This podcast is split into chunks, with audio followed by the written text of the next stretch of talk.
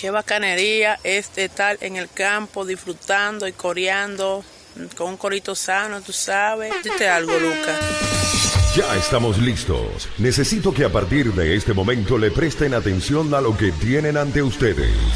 El corito histórico. Panas y bellas damas, bienvenidos sean todos a un nuevo episodio de El Corito Histórico, el podcast donde les contamos la historia de Venezuela de una forma amena, clara, concisa y entendible. Es decir, como no se las contaron sus lamentables profesores de historia de Venezuela del bachillerato, que son la razón por la cual terminaron votando por Chávez. Aquí les habla el profesor Javier Lara. Dite algo, Dorian Márquez. Claro que sí, sean bienvenidos una vez más a otra edición del podcast de la historia de Venezuela, en donde estamos trayéndote las historias reales de todos esos personajes, los próceres, los eventos de la historia de Venezuela en el idioma del verdadero Corito Sano. Hoy venimos, hermanazo, quitándole el maquillaje a la historia, pero bueno, antes de empezar, tú sabes que siempre tenemos ahí unas indicaciones por si esta es tu primera vez al llegar al Corito Histórico, que estamos saliendo en todas las plataformas digitales. Spotify, Apple Podcast, Google Podcast y en YouTube en el canal de Daniel Lara Faría. Igualmente estamos en la página web www.elcoritohistórico.com donde se pueden descargar directamente nuestros programas a sus equipos en caso de que tengan inconvenientes con la internet. Simplemente lo descargan en el breve tiempo que tengan internet, lo tienen ahí en su dispositivo y lo van escuchando cuando anden sin conexión. Pero no olviden además que este es el corte histórico, el podcast que te enseña y te descuidas también te preña. Así que, bella dama, jeje, no te descuides. Cero descuidos. Tú sabes que dije hace rato, Manao, que venimos a quitarle el maquillaje a la historia. Es para para con este peinarte. episodio. Eh, eh, venimos a quitarle el maquillaje a la historia con este episodio. Aunque eso es lo que tratamos de hacer episodio tras episodio en el corito histórico, traer allí los relatos reales, cómo fueron las cosas, pero bueno, tumbar todos esos mitos que hay por ahí. Pero el que traemos hoy, yo creo que es, es uno de esas partes de la historia de Venezuela que está más maquillada. Tenemos una idea Es algo que se ha glorificado muchísimo porque siempre, bueno, culpa de esa historia que nos han contado, culpa de los, los que la han fundamentado, esos autores que en ese afán de construir una historia, digamos, gloriosa, donde no había tanta gloria, fueron creando como las leyendas alrededor que se terminaron transformando en la verdad que no es tal. Entonces, en este caso, vamos a hablar primero de un personaje que- importante que es Luis López Méndez y de la principal obra de Luis López Méndez para la nación, tanto venezolana como colombiana en general, que fue La Legión Extranjera. Este es el episodio de Luis López Méndez y la Legión Extranjera. Arrece ahí, Dorian. Luis López Méndez, primero, creo que no es un nombre muy familiar como, como para todos, digamos. Quienes han estado por ahí quizás leyendo eh, y viendo cositas de la historia sepan o tengan una idea, se les haga familiar el nombre de Luis López Méndez, pero en general no lo es tanto. Pero bueno, justamente esto es una de las razones por las que vamos a tocar aquí este personaje y también, como dijo Javier hace un momento, porque su principal obra, eh, digamos, es estar involucrado en la creación de la Legión extranjera, que fueron todos este poco de catires que vinieron, todo este poco de carajos que vinieron desde las Islas Británicas a apoyar acá en la guerra de independencia. Y justamente ahí es donde están los, eh, lo, lo que comentaba del maquillaje y todo esto, porque cuando haces una búsqueda rápida sobre la Legión extranjera y empiezas a meterte, no sé, en cualquier artículo ahí que te salga en Google, entonces te pintan este asunto como que estos fueron, mira, un cuerpo de unos experimentados veteranos mercenarios de guerra que vinieron para acá, bueno, a darle disciplina y ese flow europeo al ejército patriota. Pero oye, cuando revisas a fondo lo que pasó ahí, esto difiere un poco. Entonces, vamos a empezar ya de una a, hablar en principio de este personaje llamado Luis López Méndez, que no hay demasiado de él, Javier. Sí, es una historia, digamos, difusa. O sea, de él se sabe que es un ilustre nacido. Bueno, el lugar de nacimiento es un poco desconocido, pero lo, lo cierto de él es que nació en el año 1758 en algún lugar entre Caracas o posiblemente alguna hacienda de los valles de, Aragua, se habla. Y él era efectivamente un mantuano de esas haciendas, es decir, un gran cacao, por decirlo así. Y esto lo llevó a tener unas alternativas desde siempre. Era un mantuano criollo y esto lo llevó a la universidad. Se fue bien educado hasta el punto de que llegó a ser egresado de la Pontificia Universidad de Caracas como maestro de filosofía. Exactamente. Incluso para el año 1797, el 27 de mayo, Luis López Méndez es elegido como alcalde ordinario de primer voto de Caracas. O sea, estamos hablando de una persona que está metida en cargos, eh, digamos, importantes también dentro, dentro del gobierno. Incluso un poco eh, más adelante, en 1804, aparece el nombre de Luis López Méndez en una lista de los principales ciudadanos de la provincia que, tenía, que debía tener en cuenta el capitán general. Como que mira, aquí está una lista de la gente de bien de este sitio y ahí estaba López Méndez. Era un criollo principal en toda regla, eso es lo que se quería decir. Y efectivamente, vea, porque era un tipo que daba clases en la universidad, es decir, eso, o sea, ya estar bien conectado. O sea, en la Universidad de Caracas eran muy pocos profesores, entonces él estaba allí en su cátedra de filosofía. Esto lo hacía compartir incluso con gente como este Rocio, muy famoso en, la, en las escuelas de Derecho, y con la demás intelectualidad de la Caracas de entonces. Y esto es lo que lo terminó incorporando ya más adelante, en el año 1810, a la causa de la independencia. Dado que recordemos, con el episodio de la semana pasada, cuando se conforma la Junta Suprema de Caracas, ahí están entre otros el gobierno, Rocio y otros de sus correligionarios. En esta Junta Suprema de Caracas, ellos, una de sus primeras acciones es buscar el reconocimiento de la Junta en el exterior. Y para eso plantean llevar una misión diplomática hacia Gran Bretaña. Esa misión planteaba lo siguiente, que iban a enviar a Andrés Bello, reconocido ilustre venezolano, y además un hombre que sabía hablar inglés, entonces dijeron, no, tiene que ir Andrés Bello porque él, es el, único aquí de nosotros que sabe hablar inglés, así que coño, Andrés Bello tiene que ir a juro. Pero también pasaba que salía por ahí, ajá, pero podemos a Andrés, pero ¿quién paga eso? Y salió un muchacho fastidioso de, de, de esa Caracas llamado Simón Bolívar, que decía, no, yo, yo, yo, yo quiero ir, yo quiero ir, yo quiero ir, yo, yo voy, yo pago. Y entonces los de la Junta dijeron, bueno, está bien, anda, pero mira, coño, pero qué, qué pedo con este muchacho, vale, verga. Nosotros no podemos dejarlo solo. Porque, coño, ese carajo es muy fastidioso, ese carajo no se comporta. Necesitamos que, vaya un adulto, porque bello es muy bueno, pero también es muy joven y eso no lo controla. Así que, necesitamos a alguien mayor de edad. Mira, Luis López Méndez, vete para allá, controla a ese muchacho. Y entonces, de esa manera, Luis López Méndez entra en la famosa misión enviada a Gran Bretaña junto al joven Bolívar y Andrés Bello con el fin de reunirse con el primer ministro de Gran Bretaña y en general con el gabinete para concertar este reconocimiento británico hacia la Junta de Caracas. Claro, e, e, es una misión importante la que, la que va a cumplir esta comisión hacia allá. El problema es que esta junta recién creada no tiene ni medio. Entonces, claro, vamos a buscar reconocimiento y tal, baja papadito, pero ¿y con qué se paga eso? Y ahí salió nuestro niño bolivariano, que no le faltaba dinero. Bueno, claro, yo lo pago, mi hermanazo y todo eso. Y bueno, Luis López Méndez va en este carácter de, bueno, de, de, de la persona mayor que los va a acompañar.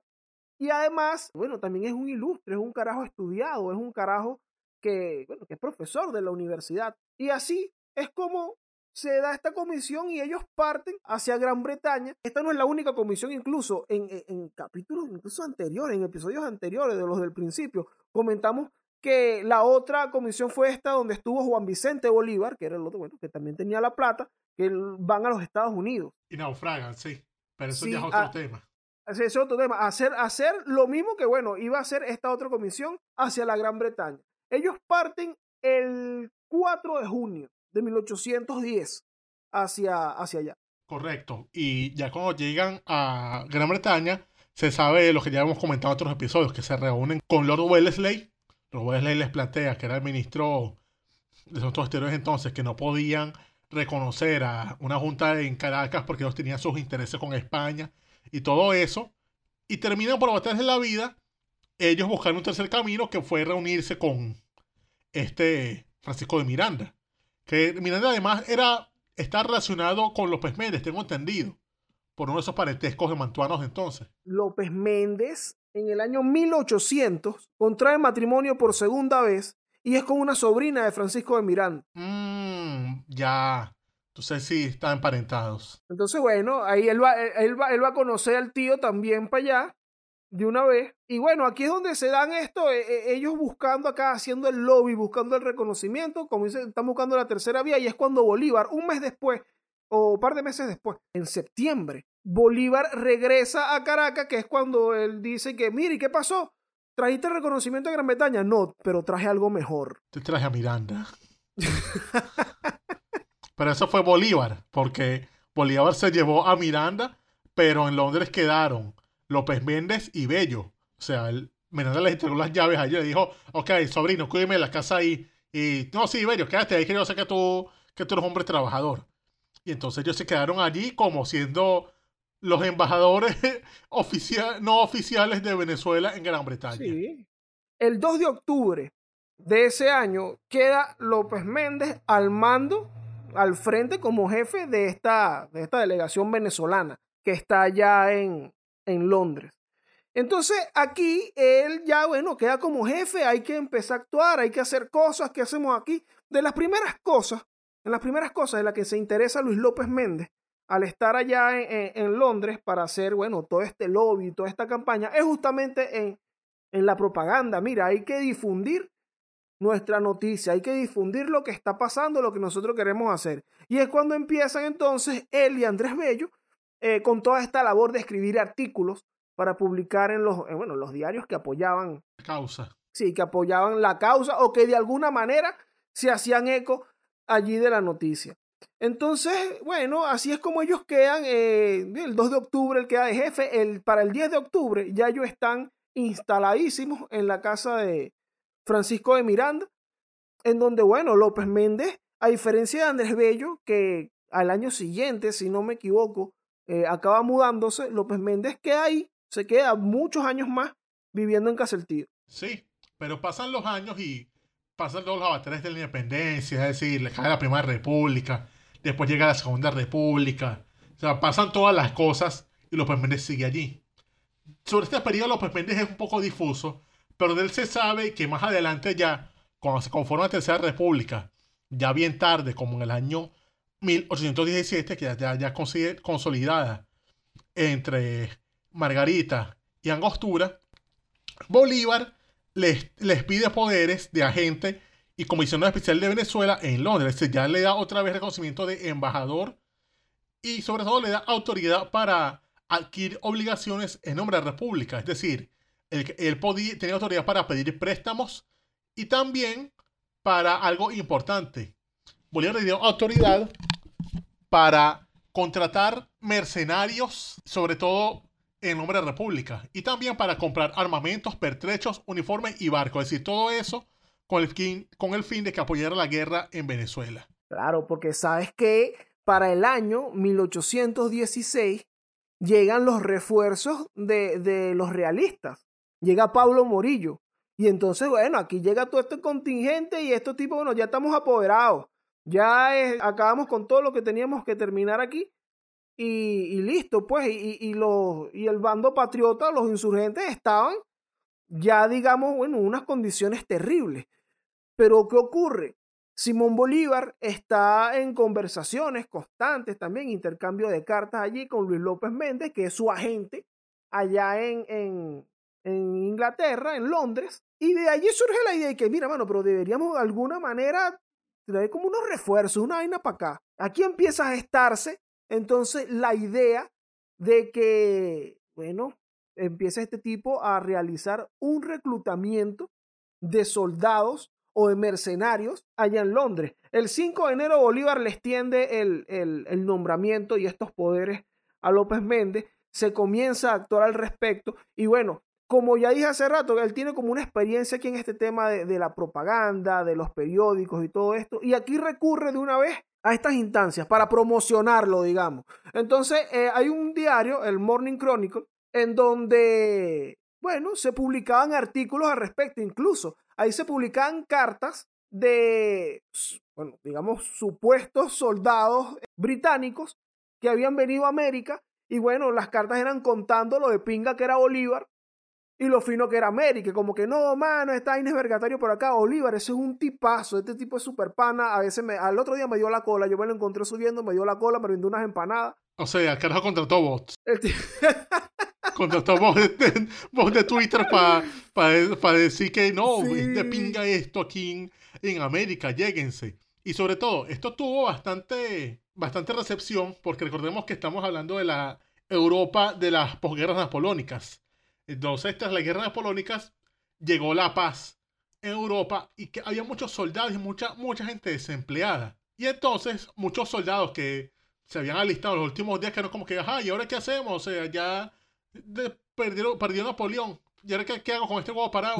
Exacto. Y entonces estos panas resultaron ver esos, esos anuncios, andaban mamando y locos, y entonces por lo menos veían los anuncios y pasaban por a preguntar al menos qué era lo que ofrecían. Y también pasaba que todavía en Europa está, digamos, ese mito, esas leyendas sobre el dorado en la conciencia europea. Y entonces muchos tienen la idea de que no, América es real, hay que ir para allá porque allá está el dorado, allá está el Potosí. América es conocimiento de riqueza fácil, o sea, podemos ser como los piratas, como tu pirata que soy yo. No, los ingleses, y que, mano, eh, mi primo se fue para allá el año pasado y ya tiene su propio caballo. Te tiene su iPhone, llégate para acá para Perú, pana. Mira, y esto, esto de verdad que esto es importante que aclarar algo, justamente ya que estamos cayendo en el asunto de, de, de las ideas que tenían muchas personas, muchos de los, in- de los ingleses, de los británicos en ese momento. Es el tema de que, bueno, siempre se habla de la legión británica, la legión extranjera, unos soldados de, de aquellos lados que vinieron para acá. Entonces, puede existir la idea porque se une justamente con el hecho de que muchas personas hablan de cómo eh, eh, Inglaterra o el Reino Unido apoyó de alguna manera la independencia venezolana. Entonces se puede pensar que no, mira, esto fue allá la reina, mano, y el rey que mandaron para acá unos soldados. Y no. Luis López Méndez, ya en este momento, fíjense que aquí empiezan a hacer como esta promoción a través de, de los periódicos y también instalan como que su oficinita por ahí para hacer este reclutamiento que es clandestino. ¿Por qué, clandestino? Porque además eh, desde el mismo gobierno inglés se establecieron controles para que, bueno, quizás esto no ocurriera. No fueron exitosos, pero ellos hicieron sus cosas para, para evitar que se dieran estos reclutamientos. Es correcto, porque recordemos que ya estaba en esa paz europea y por esas mismas cuestiones se había acordado con que no iban a intervenir los, británicos en la guerra que tenía España con sus colonias. Entonces eso era como un problema diplomático y entonces por esas razones es que el gobierno británico expidió como una prohibición a sus ciudadanos de participar en esas cam- en campañas a favor de la independencia de la América Española. Pero esto fue como, como siempre pasa con los, con los británicos y, su- y sus cosas, fue como un- una de esas proclamas de la Asamblea Nacional Venezolana o de Guaidó. Sí, como esa cosa cuando dijeron que, que destituyeran a Maduro. Bueno, algo así. Decían que pasaba eso, pero en la práctica lo que hacían era, ah, pero esos de ellos iban para allá. Total. Esa es como la petición en Chain ORG de Diego Arias. Exactamente. Y entonces, ¿qué pasaba? Que bueno, que le beneficiaba más a ellos que se fueran esos británicos para allá porque era mejor tener ese poco de bichos en América jodiendo que tenerlos desempleados en, Gran Bretaña. Y además, ellos sentían que si los carajos, por casualidad, triunfaban, era un beneficio para Gran Bretaña porque de esa manera los británicos podían entrar en, la, en el comercio en, en las Américas. Entonces eso era una cosa que era ganar, ganar. O sea, decían, ah, no, pero no vamos a perseguir a esa gente, si ellos quieren ir que vayan para allá y punto. Y entonces, Bueno, ellos, ellos emitieron su decreto, exacto, pero pa- por todos lados ellos ganaban. sí, entonces López Méndez lanzaba unas ofertas buenas para, para reclutar gente. O sea, López Méndez decía que él ofrecía unos buenos sueldos, sobre todo a quienes tuvieran ya experiencia de combate. Les prometía a los que se enrolaban que iban a tener en ese ejército un grado más alto al que tuvieran o que hubiesen tenido en el ejército en el cual habían combatido. Y que iban a tener mismos sueldos y gratificaciones que tuvieran en el ejército. Esto llevó a que incluso un combo de oficiales que eran activos en sus ejércitos británicos abandonaron el servicio en, la, en, la, en el ejército británico para irse directamente para esa aventura. Es decir, porque ellos decían, coño, pero si yo soy aquí teniente Y si yo me rolo para allá, ya de una vez me ascienden y me da el sueldo como de sargento. No, chico, me voy para allá. También pasaba que lo que hizo Miranda hacía unos años antes, que era un que eran civiles y se iban para el ejército británico a comprar su, su, su cargo, o sea, comprar su, comprar su chapa de, de, de capitán y se iba para allá y que, mire, yo soy capitán, asciéndame coronel, a teniente coronel. Vale, era todo un negocio. Hicieron todo un negocio con. Ascenso doble. Eso era como por compra 2002. Y eso ya. Pero hay más. qué, qué, increíble. Fíjate que, que, dentro de lo que, de lo que ofrecía, el paquete que ofrecía la oficina de reclutamiento clandestino de Luis López Méndez y compañía, porque también había un representante allí, no, tengo el, no recuerdo el nombre en este momento, que era neogranadino. Bueno, dicen que desde que, se desde que inscribieran sus nombres, iban a recibir cuatro peniques adicionales por cada chelín más que pagaba el ejército británico. Básicamente es como que cuánto tú cobras allá, yo cobro 100, yo te voy a pagar 102. Esto está como que claro okay. que sí, vale. Por supuesto que sí, mi hermanazo un pasaje hasta los cuarteles, una libra de carne de rejo de cerdo, una libra de pan, una porción de whisky diaria. ¿Qué? ¿Cómo? ¿Y de paso whisky gratis? Whisky, además, Javier, este paquete, porque mira, esto yo creo que se como un paquete turístico, llégate para acá, para, para las riberas del Orinoco, un sitio paradisiaco increíble y pujante, en donde además te vamos a dar tierras. Si tú vienes para acá, Obvio, te tienes que batir en combate, nos vas a apoyar a nosotros para lograr nuestra independencia y luego les vamos a dar, según su rango, una cantidad de tierras para que ustedes se establezcan aquí, mano, y bueno, y se hagan vida con su familia y se hagan personas de bien aquí en nuestro país. Obviamente. Esos tipos que estaban mamando y locos dijeron, no vale, van a dar como, el, como, lo, como los negros gringos en el siglo, a mediados del siglo XIX, el 40 acres in a mule, o 40, 40 40 acres de tierra y una mula para que resuelvan ahí. Sí, entonces obviamente esto atrae a un montón de gente. Esto es como que, mira, en Perú no piden antecedentes penales. Vamos para allá. Obviamente que no vamos para allá. Entonces se, se, fue que si el tren de Aragua. lo, que pasó, lo que pasó aquí, quizás no vamos, no vamos a comparar que, no, que el tren de Aragua, pero ¿qué pasa con esto? ¿Qué, ¿Qué es lo que ocurre con este llamado? Que cuando empieza el alistamiento, eh, incluso hay, hay, hay, estudios recientes de esto, que hablan de los censos de, de, de la gente que, que, que, se alistó, que entró, que se embarcó hacia América, y los oficios del el 67% de las personas que se embarcaron ahí eran carpintero, ebanista, mayordomo, carnicero, sastre, fabricante de espejos, contador. O sea, no, eran, no reclutaron tantos, tantos soldados profesionales, reclutaron fue aventureros. Que los ladillado. Sí, los emigrantes venezolanos oyendo al comunismo. Sí, la gran mayoría era, eran irlandeses además. Y bueno, también habla un poco también de la situación de, de, Irlanda en ese momento. Y entonces era como que, bueno, vamos para allá, vale, vamos para allá, vamos para allá a resolver. Además, como dijimos ahorita, ya está el dorado, allá cualquier vaina resolvemos un oro. Y bueno, tú sabes cómo es la vaina. Solo el 15% de estos soldados que se embarcaron tenían experiencia en el ejército, que son estos que, bueno, que estaban ahí de las guerras napoleónicas, gente que iba a pasar a, como a retiro también, veteranos de la guerra. Ah, carajo, que dijeron, coño, pero a, a, podemos echar un último chance aquí, un último tour, y así nos retiramos bien bollantes y no tenemos que trabajar más nunca. Tal cual, tal cual.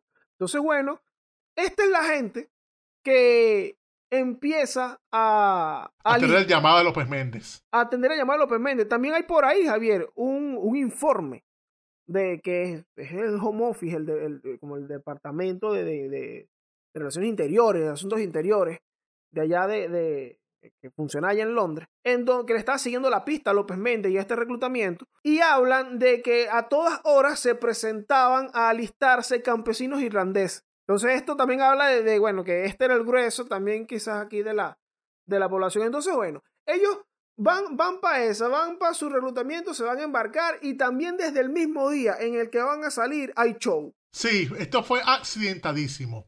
Sobre todo otra cosa que accidentada, que por lo general a este, a este combo completo de, a toda la oleada completa de los, de los que llegaron a combatir en Venezuela se les llama Legión Británica. Pero no es así. No solamente porque la mayoría no eran británicos, o sea, no todos eran británicos. O sea, ya había británicos, sí, o sea, de las entonces Gran Bretaña de ese momento. Es decir, todo lo que es actualmente la República de Irlanda, Irlanda del Norte, Escocia, Gales, Inglaterra. Pero también había otros contingentes. Sin embargo, este término de Legión Británica se refiere solamente a un contingente que fue de los últimos en llegar. Porque el primer contingente de británicos que llegó a Venezuela llegó entre febrero, entre enero y febrero del año 1818, que el contingente comandaba el coronel Gustavo Hippisley. Que esta fue una expedición súper accidentada, ya que habían ya reclutado 700 hombres. Los habían montado en los barcos y en lo que el barco empezó, no había partido cuando ya pasó el primer peo. O sea, los carajos no les dieron tiempo, o sea, no les dieron todavía la liberación para salir. Y esto ya causó un problema porque los tipos estaban ansiosos de querían irse a, cada rato. Querían irse, eso arrancaba, y ahí desertaron como, como 30. Después da la cosa de que iban en seis navíos. Y entonces iban navegando y hacían paradas en distintos sitios. O sea, pararon después, creo que fue en Amberes. Y allí otro contingente desertó más. Luego, un navío, cuando estaba camino de Inglaterra, naufragó. También otro navío, o sea, siguieron de largo hasta lo que es el actual Haití, hacia Puerto Príncipe. De allí, cuando llegaron a Puerto Príncipe, un combo más desertó porque estaban mamando y locos, no les pagaban y dijeron, no, vámonos para el carajo. Luego siguieron a Grenada, ahí desertó más gente porque los carajos se bajaron en Grenada, hablaron con el cónsul británico en, esa isla y el, cónsul les dijo, miren, ¿qué vaina es esa? ¿Qué van a ustedes en Venezuela? Miren, ustedes que ustedes han caído, la gente la roban. No, no, no, no, no vayan para allá. Total de que de 700 terminaron llegando, ¿sabes cuántos angostura? ¿Cuánto? 150. No vale, pero ahí se bajó todo el mundo. se bajó todo. Sí, era básicamente como agarrar un autobús allá en el Trébol, en la, en la Guaira, para subir a Caracas, y montas el autobús full en el Trébol, y ya en Ciudad Caribe se bajan, se bajan 15, se bajan 20 más en, en el Limón, y ya cuando llegan a Katia, llegan fue los 10 que estaban en la cocina. Sí. ¿Qué, qué, qué ola es esto? Y bueno, esto aquí entonces deja ver la naturaleza de la expedición que se estaba dando. Yo comenté hace rato que desde la salida hubo show. Recoge uno de los diarios de, de Londres, el Times creo que era, que justamente en la madrugada o antes de, de, de partir se emborracharon allí en el puerto y se cayeron a coñazos. Ah, no. Y esto, fue, y esto ha sido una constante, y esto es una constante en los relatos de, de la, de esta legión británica eh, en su llegada acá. Que tomamos rascado y nos entramos a coñazo, hermano. Ah, pero eso no lo tenía yo. O sea, los carajos venían ya con malas mañas. O sea, los carajos se montaron en, en el barco con una carterita de centauro. Claro. Y, e, incluso esta expedición que venía al mando de Hipsley, en estas paradas que hacen, donde va desertando gente, ellos hacen una parada en Madeira y ahí no los dejan desembarcar. Y esa vaina. Porque, porque llegando sentaron a coñazo, ah. hubo otro, otro, otra escaramuza más ahí entre ellos y tal. Y que no, los portugueses y que no, mi ah, amor. Ah, no, vale, pero los tipos eran tremendos marginales, vale. entonces están entrándose coñazos a donde llegan. Mira, se rascaba donde llegaban, eso era una pea y ese coñazo entre ellos. Entonces, eh, bueno, así se va dando el viaje hacia, hacia estas tierras cuando llegan... Les pasan cosas peores, porque, o sea, no solamente que llegan a Angostura, sino que entonces se bajan a Angostura y pasan las de Caín. Si viaje había sido jodido, entonces llegan para allá y los agarran los puripuri, los mosquitos, y entonces los mató a una buena parte de la fiebre amarilla. Esto, es un factor que afecta acá a la, a la legión extranjera. En las enfermedades. Uno, que esta gente no trae anticuerpos para estas enfermedades tropicales. Y la otra, las condiciones también le generaron enfermedades no tropicales. Otro atico también hay, que aquí no solamente venían soldados, aquí venían estos campesinos, como te estoy diciendo, con mujer y muchacho. Pensando en que les iban a dar las tierras y ya. Ajá, que bueno, vamos a llegar, ustedes se quedan aquí en la casa, yo me voy a entrar coñazo para allá y que no, papadito. Esto, no funciona así.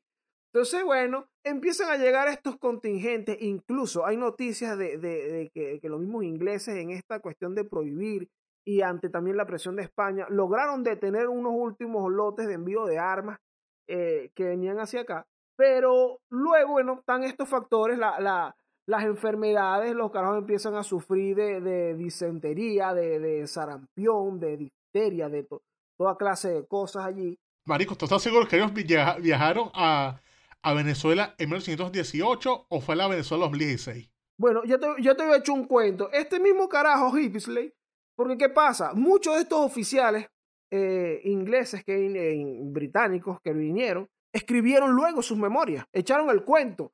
Claro, más allá de los sesgados que pudieran estar y todo por, por sus posesiones luego, ellos echaron el cuento. Entonces, este carajo, Hippisley, él dice que primero se queja, tiene por ahí una queja dentro de la cita que dice que a todos estos homenajes epistolares hubiera preferido que se me pagaran unos billetes de más, unas monedas de más, para haberme procurado de algunas comodidades indispensables, como algunas botellas de vino, un pavo, jamón, huevos, todo lo que hace falta en una mesa. ¿Por qué? Porque este carajo venía de allá, de sus islas británicas, eh, bueno, era un carajo que vivía bien. Entonces, más adelante, el tipo dice, nada se conseguía, excepto carne dañada, pero ni pan, ni harina, ni legumbres, ni arroz, ni azúcar, y ni siquiera licores. Coño, Hippisley, tú viajaste fue en el tiempo, hermano.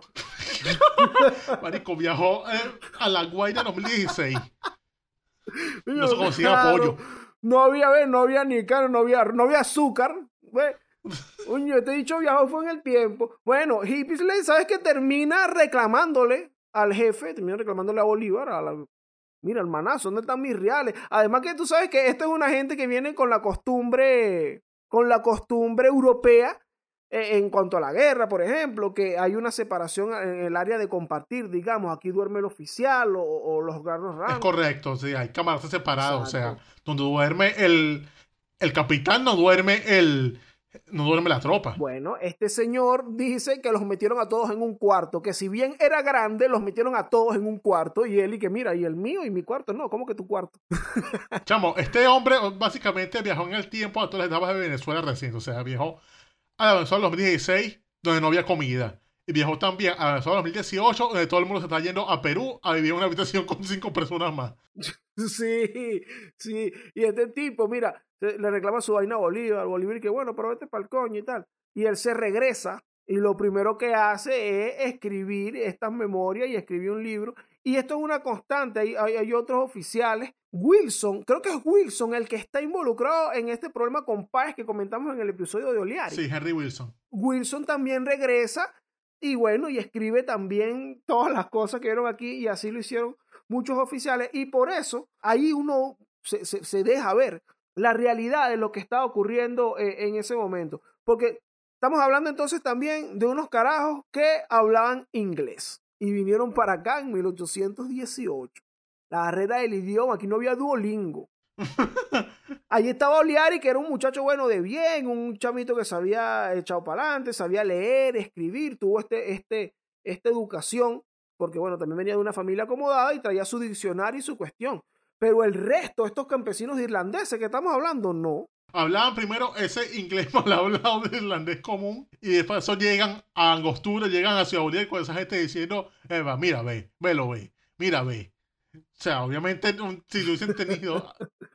Diciendo, eh, ve, ve, cómo vas mandado, ¿eh? si hubiesen tenido algunas nociones de español, llegan, llegan a Angostura y los que encuentran a esa gente hablando de mira, ve. Coño, no, no iban a entender un carajo. Y recoge uno de estos soldados, escribe, los criollos se reían de nosotros. Estábamos en desventaja por ignorar el, idioma.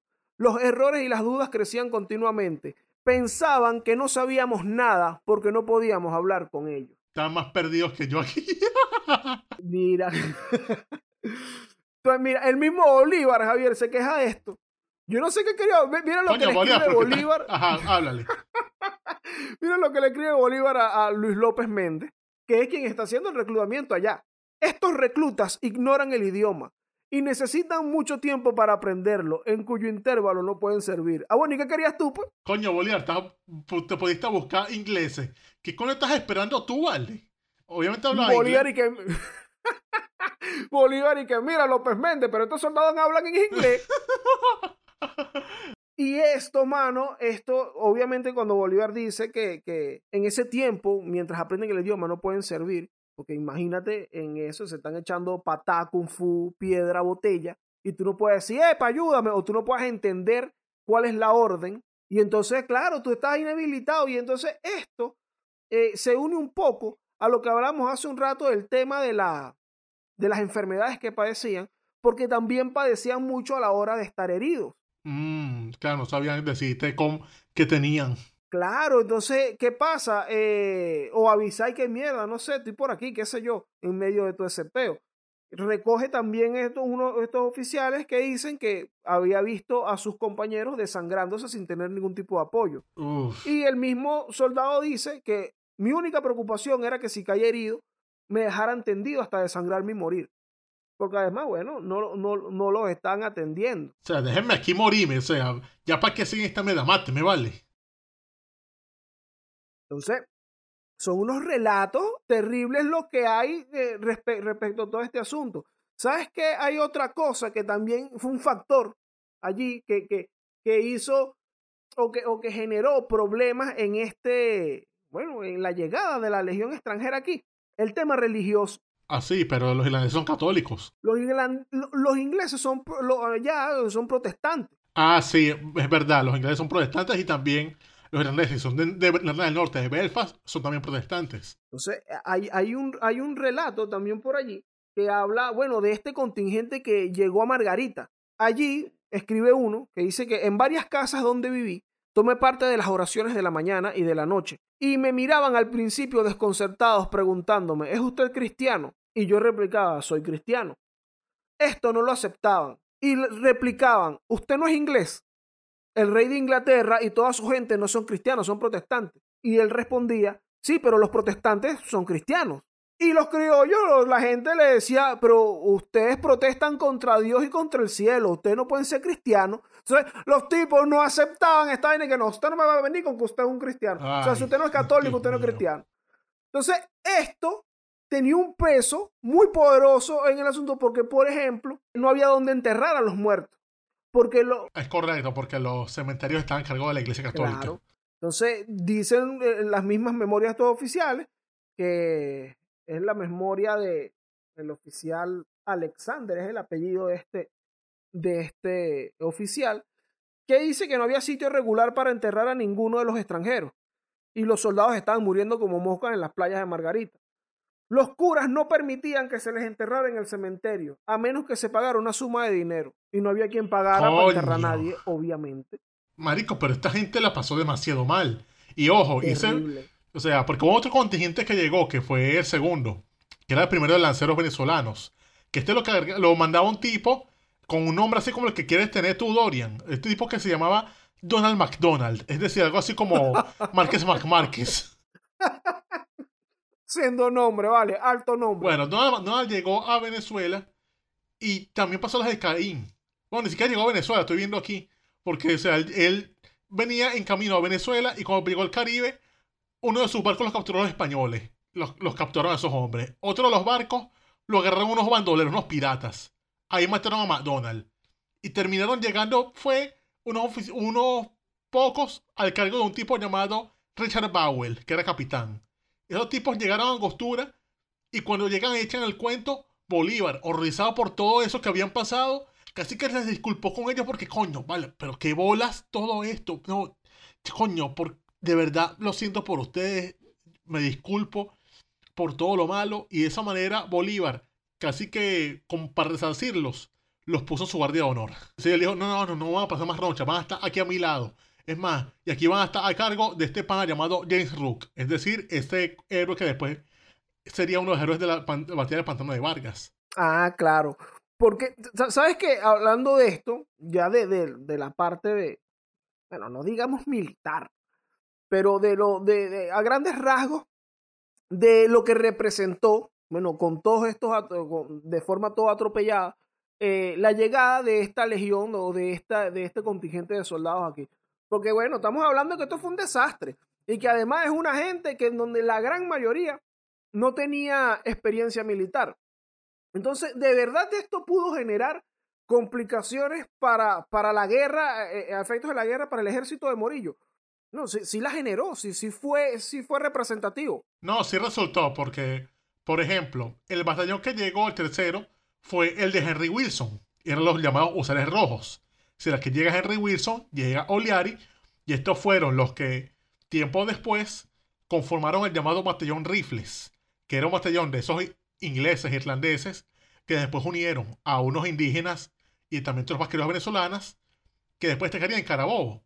Este es el contingente que se metió en el peo aquel de Wilson, sacando a paz para tumbar el, el mandado a Bolívar, pero este contingente después luchó muy bien en Carabobo, hasta el punto de que este Páez los elogiaba mucho, porque ellos que traían, pues ellos traían, digamos, esa arte militar europea, esa cuestión de cuadrarse en formación, ponerse en formación de cuadrado en el campo, esto de, por ejemplo, plantarse en el campo y ponerse a disparar a si estuviesen recibiendo fuego enemigo, y entonces de esa forma, Páez decía como que, coño, pero estos tipos, mira todo el plomo que les cae y no se van. Porque por lo general la guerra en América era una cosa casi que empírica de que si empezabas a recibir tiros te echabas para atrás de una vez. Estos no, estos se plantaban ahí con el rifle a echar tiros y los, españoles, los realistas que estaban acostumbrados también a que no, vamos a echar tres tiros y esos se van. Veían a esos británicos ahí todavía haciendo tiros y era como el efecto de la pinga, estos tipos no se van a ir para ninguna parte, vámonos mejor nosotros. Entonces esto es una de las cosas que definieron Carabobo, por ejemplo. O sea, esa actuación le partieron rifles quedó muy impresionado a Páez con eso y bueno, esa fue una de las unidades más castigadas por Carabobo. O sea, casi todos los, de ese batallón murieron por esas condiciones que hacían. Pero esto que influyó, bueno, eso ganó la batalla, realmente. ¿Tú sabes, ¿Tú sabes no le gustaban? A Mariano Montilla. No, porque eso es otro caso. Porque este fue un batallón, el batallón de Montilla, es el batallón que se conoce como la Legión Irlandesa. Ese es un batallón que trajo para Venezuela un tipo llamado Juan de Bros. Juan de Bros era también un oficial inglés que estuvo reclutando gente también en, en, Gran Bretaña. Sobre todo reclutó gente en Dublín y en Liverpool, es decir, ya casi puros irlandeses. Y esto era, como decía María irlandeses, tenían sus malas mañas. Eran gente muy indisciplinada. O sea, esa no estaba importante de ellos. Indisciplinados eran famosos por tres cosas. Insubordinarse, saquear y dedicarse al pillaje, sobre todo en un episodio que pasó en Río Hacha, porque esa gente se la dieron a Mariano Montilla. Y Mariano Montilla está destacado en Río Hacha, y esta gente entonces pasó que un día los tipos se rascaron y en medio de esa rasca se amotinaron y decidieron saquear la ciudad de Río Hacha. Así la creo. Así se, se ponen mala bebida. Bueno, Mariano Montilla al respecto dijo, yo no puedo menos que salvar mi responsabilidad al ver la malísima calidad de hombres que componen la legión, la insubordinación que los ha caracterizado desde que llegaron, su impericia e ineptitud, así como el abandono en el servicio. Exactamente, o sea, los tipos se rascaban y empezaban a coñasearse. También hubo otro caso, que es que también reclutó López Méndez junto a un hombre llamado Coronel Sternovitz fueron hacia Bélgica, hacia Bruselas, y ahí reclutaron a unos tipos que tienen experiencia militar, unos hombres que eran de Hannover, es decir, eran alemanes. Unos creo que habían estado bajo las órdenes del duque de Wellington, bajo las dos Wellesley, y los trajeron a Venezuela. Y aquí se encontraba un tipo llamado Thomas Ferrier, es decir, este hombre que también comandó en Carabobo. Y ya después también se trajeron a otros británicos, también los trajo Juan de Bros y los puso bajo el mando de George Elson. ¿Y estos qué hicieron? Algo muy inteligente. No trajeron tanta gente de Europa, sino que fueron recogiendo a todos esos británicos que se habían perdido en Puerto Príncipe, en Grenada, y se habían quedado ahí jodiendo. Y los fueron como que, mira, tú desertaste, bueno, no importa, vente y vamos otra vez para Angostura. Vámonos para allá. Y esos los llevaron para, para la Pure con Páez. Pero a estos también les pasó la, la mala. Así, verga, todo aquí salió mal. Se recursaron a esa gente finalmente y los carajos los agarró la fiera María también. Hasta el punto de que Elson murió volviendo a Europa. Sabes que ahorita que dijiste, mencionaste a Granada, hay unos relatos de estas primeras expediciones que en donde hubo todas esas deserciones que mencionaste hace rato, en donde hay un barco que llega a Granada con un coronel Gilmore. Y él era, él estaba al frente de un, de un cuerpo de artillería. Están unos cañones y un peo. Y bueno, ahí se bajan todo ese montón de soldados a desertar. Pero no solamente que desertaron, sino que saquearon el barco y vendieron los cañones. Ah, no joda, chico. Y Gilmore el, cuando dijo, bueno, dijo, mira, sin cañoneta no tiene sentido. Yo también me voy para el coño, me disculpan. Y el tipo también terminó yéndose. Entonces, bueno, al final son estos quienes, quienes tienen como que la labor luego de que, mira, vamos a rescatar todo ese poco loco que están por ahí. Ahora que tú mencionaste también a Páez, tú sabes que al parecer a, a a esta legión extranjera les gustaba mucho Páez. Ah, sí. Les caía mejor Páez que Bolívar. Ah, porque era un salvaje como ellos. Ah, bueno, lo sentían más cercano y todo. Veían como, coño, pero este Páez es como un tipo más pana. Este Bolívar es como muy culo parado. Era sal- o sea, básicamente Paz era como un irlandés plantado en Venezuela. Sí, Carajo que be- sí, bebía, se entraba a coñazo con, en el campamento, vacilaba. Pero tú sabes que hubo un contingente que sí tuvo simpatia por Bolívar, que fue el último que llegó, la llamada Legión Británica. Porque aquí, obvio, el nombre era un poco incorrecto, porque si se llama Legión Británica, eran más o menos mil hombres. Pero esto es la Legión Británica, entre comillas, venían los últimos hanoverianos. 150 alemanes más, entre los cuales estaba un tal Johannes Uesler, o, conocido por todos, Juan Uslar. Y este Juan Uslar, con estos alemanes, esas tropas las mandaron bajo el mando de Urdaneta.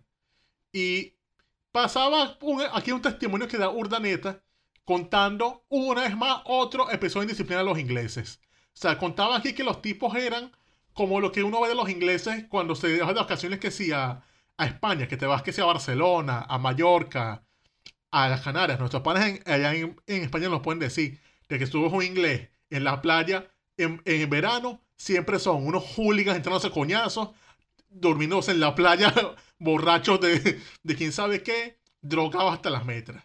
Aquí, básicamente, nos cuenta Urdaneta lo siguiente. Las tropas inglesas encontraron mucho ron en toda la ciudad. Estamos hablando de Barcelona, allá en el estado de. Se desbandaron y antes de una hora no se podía contar con un soldado que no estuviera borracho y los más de ellos tendidos por las calles y las casas, pareciendo aquella división un campo de batalla derrotado. No quedó más recursos que los 150 alemanes y los queridos del capitán Cala, que no se enteraron al vicio y sirvieron para cubrir las avenidas de la ciudad. Marico, o sea, qué bolas que llevaste eso solo hay que para luchar y los bichos se fueron a rascar. Los bichos vieron el ron de Ponceguía allá y dijo, no, esto es lo mío. Eso sabe bien, y los bichos se rascaron y nada más que eran fue los alemanes y unos cuantos criollos ahí. También está otro cuento, también de Urdaneta, que él reunió a la compañía de Cala y unos aleman- alemanes, éxito a la cabeza del puente. Y llegaron 400 ingleses pidiendo saquear. O sea, estaban pidiendo su, derecho a su legítimo derecho a saquear la ciudad. Urdaneta se negó al saqueo y les dijo que si estaba, ellos seguían con los guachavidas, si, si, están dispuestos a seguir saqueando, él les iba a impedir el paso, los, los iba a entrar a tiros. Esa respuesta los detuvo y pasó que los tipos, como estaban tan rascados, se fueron quedando dormidos, se fueron sentando y se durmieron, se, quedaron, se quedaron ahí tirados. Qué mala copa, vale. Eso sí tenía esta legión extranjera, que era mala copa. De más. No, y aquí hay otro episodio mucho más feo. Que se habla de que uno comandante de la- de la legión, un tipo llamado el coronel Blosset, retó a duelo a otro legionario de apellido Power. O sea, se lanzaron el, el clásico de. Homero Simpson. Es muy satisfacción. Y resulta que Blosset, el, el retador, terminó muerto. No, vale, hasta lo maté. Chavo, qué desastre. Qué desastre. Entonces, uno va a leer que no. No, que la Legión Británica, aquellos grandes mercenarios. Bueno, por un lado tú ves a uno, no, esos son unos mercenarios que llegaron aquí, profesionales en el arte de matar. ¿Qué profesionales, hermano? Es una gente que se rasca y se mata entre ellos. Se mataban entre se entraban a coñazo. Andaban ahí sí. Verga, o sea, yo me imagino la cantidad de, de cosas que pudieron haber pasado más chimbas ahí. O sea, de verdad lo, lo siento como los clas- la visión como tienen los británicos en Europa. Los clásicos borrachines hooligan que no puedes dejarlos entrar en el bar porque te, te, te mean la puerta. rompen el bar. Te mean la Y puerta y te bueno, dejan las manos cagados. Esto, esto es muestra de ello, bueno, lo que pasa en Riohacha. También tenemos el relato que hicimos en el episodio de José María Córdoba con su asesinato. Recordemos que mandan a, a parte de esta, de esta legión, de esta legión a, a manos de, eh, a la orden de, de Oliari en ese momento. Y es Rupert Hand o Ruperto Mano el que, el que de una manera, bueno, todos los relatos sobre el asesinato de Córdoba coinciden con esto, con unos tipos que ah, vamos a matar toda esa verga, vamos a saquear y no sé qué vaina. Entonces que por esto era que les caía mejor Páez, porque Páez los dejaba hacer, cargar con todo. Dejaba joder, sí. Y no, y esta cosa fue tan desastrosa que incluso Bolívar en 1820 lanzó el famoso decreto del 2 de diciembre, que dice expresamente prohibiendo admitir al servicio de la República más tropas y oficiales extranjeros. Es decir, ya que no estaba harto de impertinencias y tanto gasto, y entonces él decía, no, ya con los, venezolanos y colombianos tenemos más gente disciplinada. Pero en total, López Péndez llevó a una monto entre 5.000 a 5.800 europeos a luchar en la guerra, que destacaron, bueno, no hay que negarlo, los tipos destacaron en, por ejemplo, lo que fue la, toda la campaña de Liberación de Granada, lo que fue Pantano de Vargas, Gámeza, Boyacá, el famoso la famosa muerte del, coronel Rook, que Rook fue herido de, muerte en, en Pantano de Vargas. Y está esa visión romántica en la cual le dijo que no, que voy a, voy a morir en nombre de mi patria. Y le preguntan, ¿cuál patria? Mi patria es Colombia. Y ese hombre murió así, nacido en Irlanda y muerto en colombiano. Pero ve, cuando, cuando ponemos a revisar, entonces vemos que claro, pero entonces habían, fue un desastre, hubo cosas buenas, pero si se fija, estos oficiales que destacaron forman parte de este 15% de, de soldados que se alistaron que tenían experiencia previa e, e, e, en, el ejército y todo esto. Y gente de familias, eh, digamos, con algún tipo de familias acomodadas de alguna manera, como el caso de Oliari, que, bueno, gente que sabía leer y escribir. Y entonces son unos contados oficiales ahí quienes logran escalar las, las posesiones en el ejército, digamos, y trascender dentro de todo este desastre que si te fijas el mismo Bolívar en un momento dice, mira, ya basta. No, no, no me traiga más esa gente para acá. sí, porque era, era como esos muchachos que, que los llevas para Caracas y entonces em, se, montan al y le sacan la mano, van al cine y se ponen a lanzar cotufas a la gente. Solo creo que tú después llegas a la casa y dices, no lo saco más. Eso, eso. Usted, usted no sale más conmigo. Eso era, esa era la legión extranjera y por eso esta gente estaba obstinada. Por cierto, que aquí estamos, bueno, llegando acá a, a, como, como al final, digamos, de, de, los cuentos sobre la legión extranjera. Pero y a todas estas, Luis López Méndez. Bueno, se sabe que su proceso de reclutamiento el Libertador lo llamó incluso el verdadero Libertador de Colombia, o sea, porque él dijo, no, que sin ti no habríamos logrado todo esto. Y él siguió al servicio de Colombia en el año 1822. Esta era como diplomático ante Francia, Países Bajos y lo que en ese momento se llamaban las ciudades hanseáticas, es decir, Hamburgo, Rostock, todo esto de Alemania actual. Pero él tuvo la mala idea de volver a América tras una larga vida en el servicio exterior. Y cuando vuelve a América, llega primero a Colombia y después se va a Perú y se mete. Vergas, pero que peo siempre los que se van a Perú se meten en un peo, ¿vale? El carajo se mete en la que llama conspiración de José María Bustamante, que fue este coronel colombiano que se levantó en armas contra, contra Bolívar estando en Perú, por toda cuestión de Bolivia. Y entonces él se mete en ese peo con él, o sea, él era como el jefe civil de, de la conspiración. Sí, que era el jefe de la imprenta también, de, lo, de los panfletos que esta gente... De propaganda. Sí, empezó, empezó a imprimir. Y se metió, exacto, y se metió en ese peo, pero sabes que también López Méndez la pasó muy mal durante un tiempo allá en Londres, porque bueno, él estaba ya reclutando gente, pero también se estaba devolviendo gente. Y esa gente que se devolvía, se devolvía recha y la empezaron a denunciar. Además que tenía un montón de deudas porque recuerda que él tenía poderes que le dio Bolívar para adquirir pertrechos y armas y todo esto en nombre de la República y él entregaba unos pagarés y todo esto y no pagaba porque no había real y él fue preso.